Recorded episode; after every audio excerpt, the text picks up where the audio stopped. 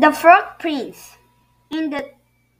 old time, when it was a skill of some use to wish from the king one want, there lived a king whose daughters were all very pretty, but the youngest was the most beautiful of them all. Near the royal castle there was a near the royal castle. There was a forest, and in the forest under an old linden tree was a well,